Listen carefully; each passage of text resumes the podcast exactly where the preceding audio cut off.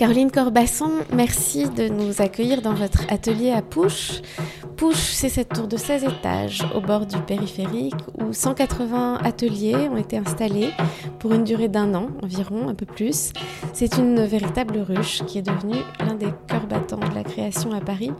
Peut-être même va-t-on y construire une crèche. Vous avez... Vous avez récemment ouvert deux expositions, l'une à Genève à la galerie Laurence Bernard qui s'intitule Pollen et l'autre à la maréchalerie à Versailles qui s'intitule Ellipse. Il me semble que ces deux expositions résument assez bien les sujets que vous envisagez dans votre œuvre, de l'infiniment grand à l'infiniment petit. Exactement. C'est euh, le fil qui parcourt tout mon travail un sujet qui me fascine depuis des années. J'explore l'infiniment grand et l'infiniment petit. C'est, euh, ça me nourrit. J'explore euh, ces échelles à travers la science, des documents scientifiques, mais aussi des observations euh, à l'œil nu. Je crois que ça résume bien ma pratique. L'observation de l'univers, c'est quelque chose qui occupe l'essentiel de, de, votre travail. Est-ce que ce qui vous intéresse, c'est le monde ou la façon dont on le regarde?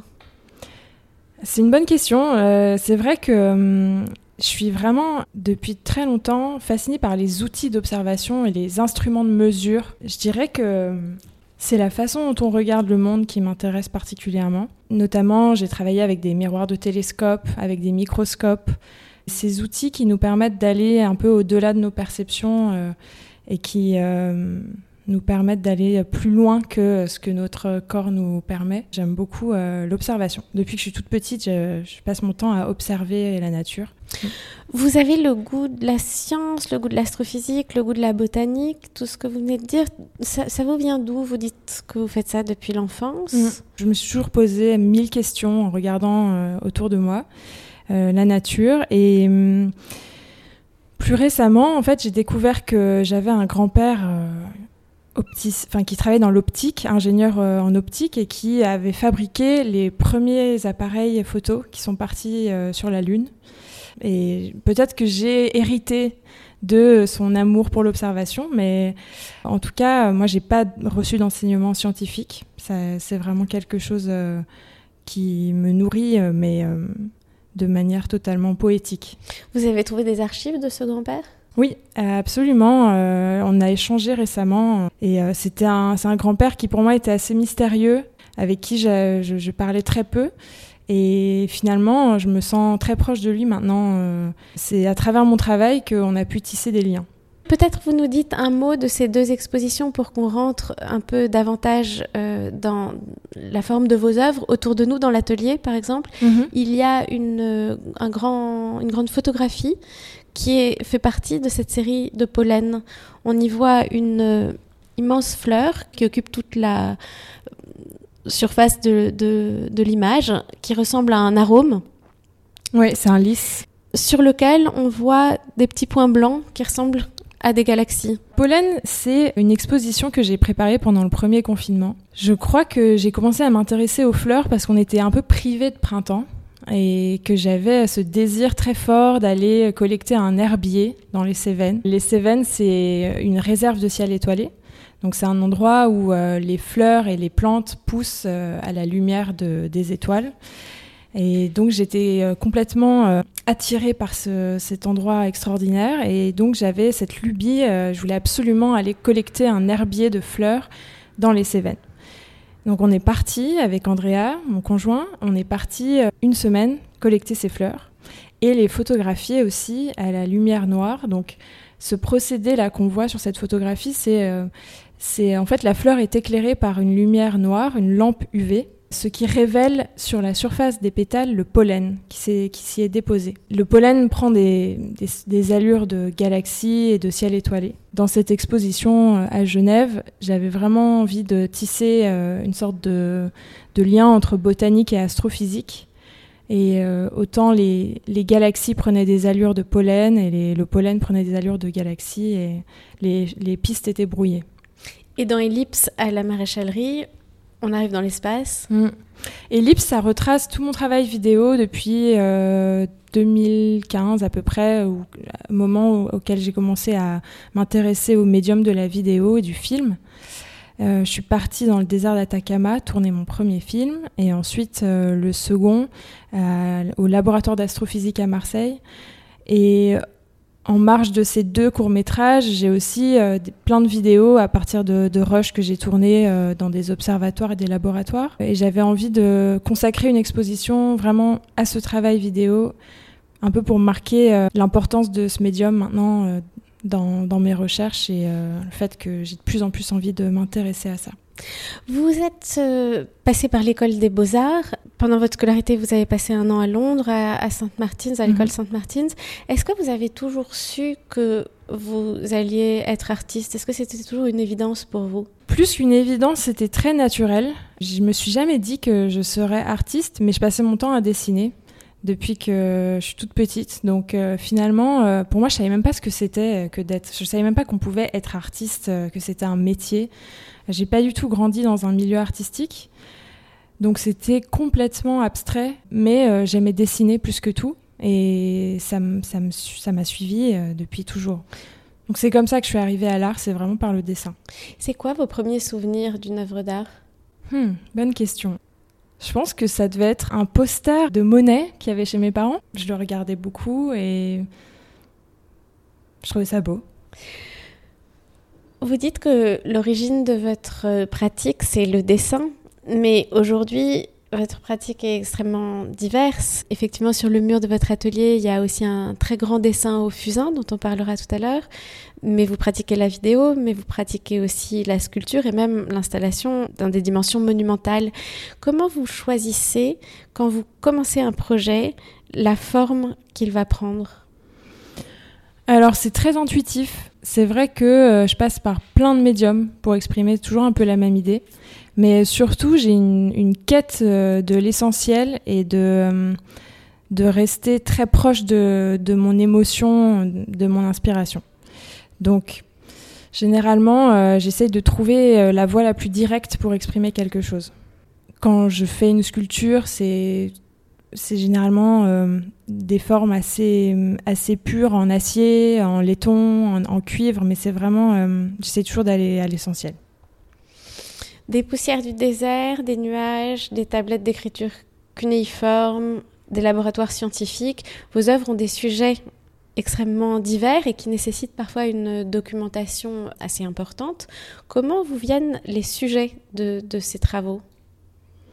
Encore une fois, je dirais que c'est euh, vraiment intuitif, mais euh, je regarde pas mal de livres, euh, notamment des atlas. Ce que j'aime avec ces atlas, c'est qu'ils sont totalement désuets et obsolètes parce qu'on regarde plus tellement les livres aujourd'hui. Et ils me font voyager. J'aime beaucoup les livres de Carl Sagan, par exemple, qui racontent l'histoire de l'univers, mais toujours comme un conte. C'est très accessible et euh, ça fait vraiment voyager.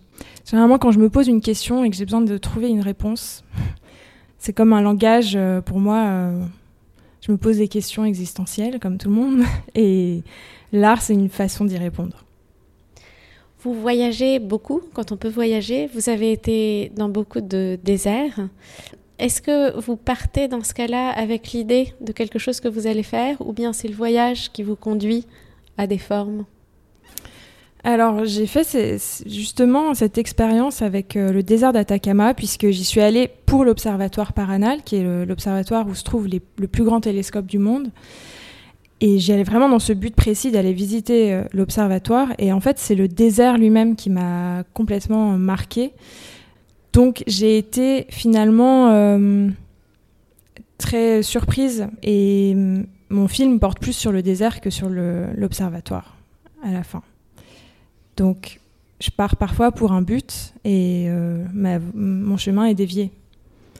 Et c'est pareil pour le, Là, en ce moment, j'ai le projet de tourner un film au Japon quand on pourra à nouveau voyager. Je pense que ce sera certainement en 2022, 2023.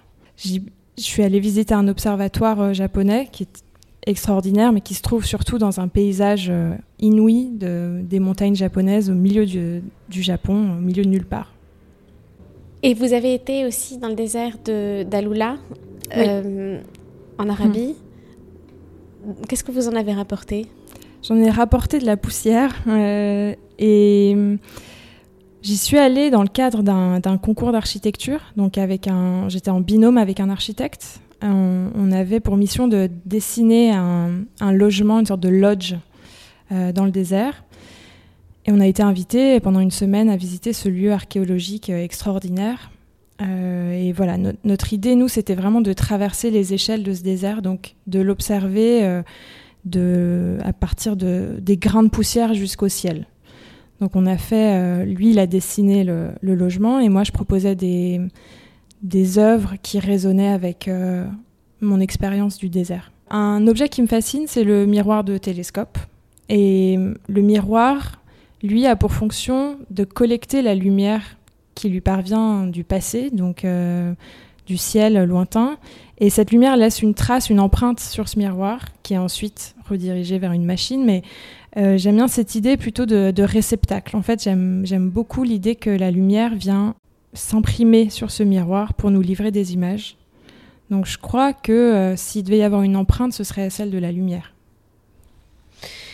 Je me demandais si c'était aussi euh, l'empreinte des gestes, puisque les gestes mm. des hommes sont extrêmement présents dans vos films. Et finalement, quand vous filmez un laboratoire d'astrophysique, on devine la dimension euh, potentiellement spectaculaire qui est impliquée euh, mm. dans ces images, mais au fond, les images elles-mêmes sont plutôt très intimes mm. euh, et, très humaines.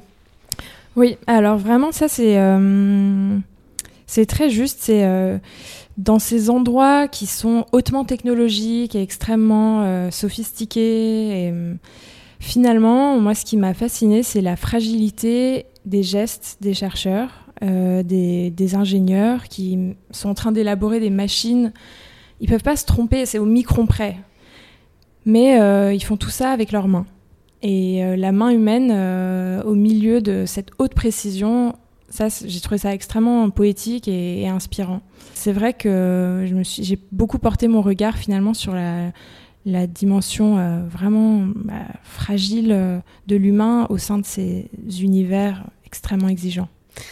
Vous avez souvent, enfin en tout cas à plusieurs reprises, collaboré avec euh, des savants, avec des scientifiques. De quelle manière vous avez travaillé avec eux? Qu'est-ce que vous leur demandez? Qu'est-ce qu'ils vous apportent? Bah, C'est un, échange mutuel puisque moi généralement J'aime les écouter parler, euh, même si je comprends rien. Et d'ailleurs, euh, je préfère ne rien comprendre parfois, parce que ça, m'inspire. Euh, donc, on échange. Hum, parfois, j'enregistre nos conversations. Je leur demande souvent des, des documents, donc c'est ma matière première. Après, ils m'envoient parfois des documents que j'arrive même pas à ouvrir parce que c'est des fichiers complètement. Ensuite, eux, généralement, me disent que à travers mon intérêt et ma fascination, ils retrouvent parfois une dimension un peu merveilleuse à leur travail qu'ils ont souvent perdu au fil des années. Donc je crois qu'on l'échange est assez riche. Il y a un autre pan de votre travail qui sont ces grandes installations sculpturales et je crois que vous euh, préparez actuellement quelque chose pour un jardin de la ville de Clamart. Oui. Et je vois sur la table à côté de nous une petite maquette de ce, de ce projet. Euh, peut-être pourriez-vous en dire un mot et... Donc Spin, c'est une toupie, c'est une toupie céleste euh, qui est à la fois un, un, disque qui permet, qui, sur lequel on peut observer la constellation des Pléiades. Et la Pléiade qui est donc perforé dans ce disque. Et en même temps, c'est un objet très enfantin, une toupie, euh, un jouet. Euh. Ce jardin à Clamart se trouve juste à côté d'une école. Donc j'avais envie euh, de faire une sculpture qui puisse parler aux enfants aussi. Et les Pléiades, c'est une, constellation qu'on peut observer de, enfin, partout dans le monde. C'est une des rares constellations qui peut se voir aussi bien de l'hémisphère sud que de l'hémisphère nord.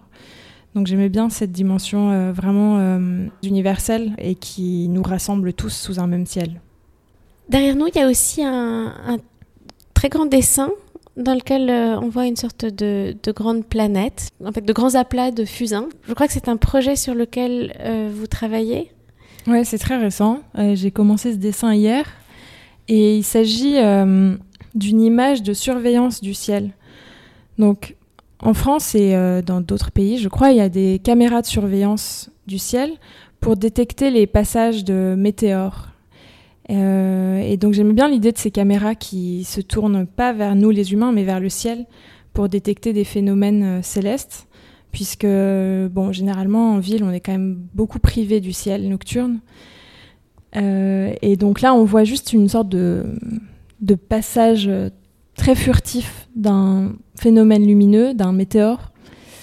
Et par ailleurs, ces images, moi, me faisaient penser à des images aussi plutôt de biologie, comme des images de fécondation. C'est ça qui m'a inspirée. Quelles formes euh, vont se développer à partir de, ce projet?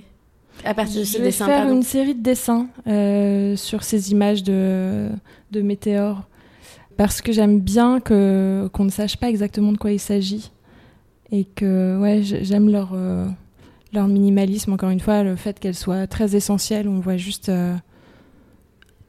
un, passage de lumière au milieu d'une grande plage noire.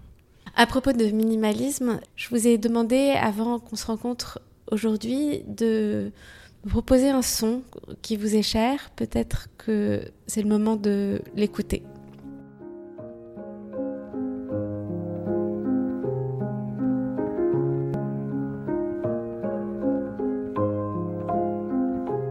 Ce son, qu'est-ce que c'est et pourquoi avez-vous choisi qu'on l'écoute ce matin?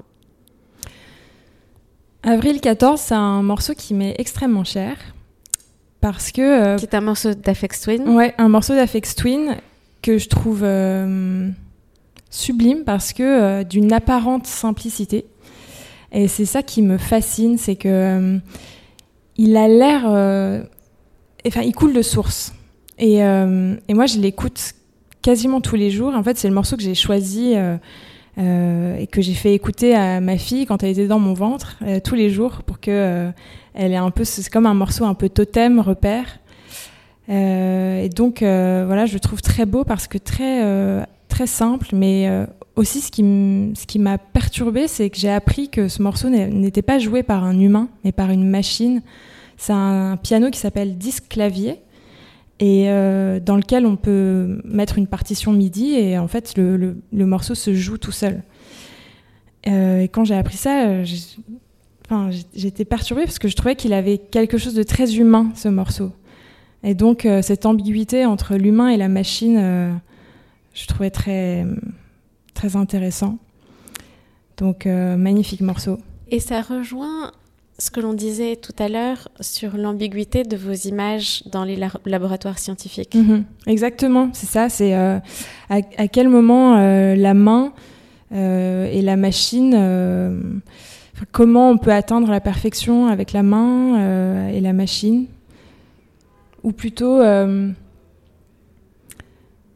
parfois la main de l'humain est encore le seul moyen d'obtenir une forme de perfection et et la machine n'a pas encore complètement dépassé euh, l'homme dans certaines tâches. Euh, mhm. Peut-être pour finir, pourrait-on euh, évoquer un projet de film que vous avez, qui est le dernier volet de, de cette trilogie que vous, évoquiez, dont le premier, la première partie a été tournée au, au Chili, dans un observatoire astronomique, Atacama, le deuxième dans un laboratoire d'astrophysique à Marseille, ça c'était à ta recherche, mhm. et maintenant vous aimeriez partir au Japon pour montrer quoi Au Japon se trouve un observatoire astronomique euh, qui a la particularité d'être souterrain. Donc il est euh, creusé dans la montagne. Il est, à il est sous la, terre, à moins de 1000 mètres sous la terre. Donc déjà, euh, moi, ce principe-là d'observer les étoiles, mais à partir de, du cœur d'une montagne, je trouvais ça hyper inspirant. Donc j'ai eu envie d'aller visiter cet endroit. J'ai pu y aller juste avant euh, toute la crise. Et euh, on, est vraiment dans des tunnels. Il y a quelque chose de l'ordre de d'une grotte euh, primitive. Donc c'est, on remonte. On a l'impression de voyager vraiment dans le temps. Et dans cet observatoire, ils observent les ondes gravitationnelles. et aussi les, les neutrons, les, les neutrinos qui sont des particules élémentaires qui se promènent partout, mais qui sont très difficiles à capturer et très difficiles à observer. Donc, euh, j'espère que je vais pouvoir tourner ce film. En fait, je me penche sur la question de la métamorphose. La métamorphose à l'échelle de l'univers, donc euh, les morts et les naissances d'étoiles, par exemple, euh, les supernovas, et la métamorphose à l'échelle de l'humain, comment nous, on peut se transformer et aussi à l'échelle euh, animale et végétale. Donc ce film, euh, ce sera vraiment une sorte de récit autour de la métamorphose. J'espère que je vais pouvoir le tourner bientôt. Quelle est la place de la spiritualité dans votre travail? Finalement, on a l'impression que euh, toutes vos œuvres sont des sortes de, quêtes, mm. d'interrogations sur nos origines. Je trouve qu'il y a parfois une dimension de jeu dans vos propositions, parfois quelque chose de, beaucoup plus spirituel. Qu'est-ce qui vous anime à cet égard? Alors, la spiritualité est assez omniprésente. C'est vrai que hum, finalement, je crois que ce support euh, de la science et de, l'imagerie euh, astronomique, astrophysique, euh, c'est certainement juste pour moi un moyen de, réfléchir à ces grandes questions. Et je réalise aussi euh, dans ces observatoires que les chercheurs sont extrêmement animés par juste la, quête des origines et que c'est ce qui traverse leur, euh, leur pratique finalement. Euh, on est tous à la recherche de, de l'origine. donc oui, moi je crois que c'est très spirituel, que c'est, j'ai jamais vraiment trouvé euh, de réponse dans la religion ou dans la méditation ou euh, et c'est vraiment à travers euh, cette, l'art que, que je trouve le plus de réponses.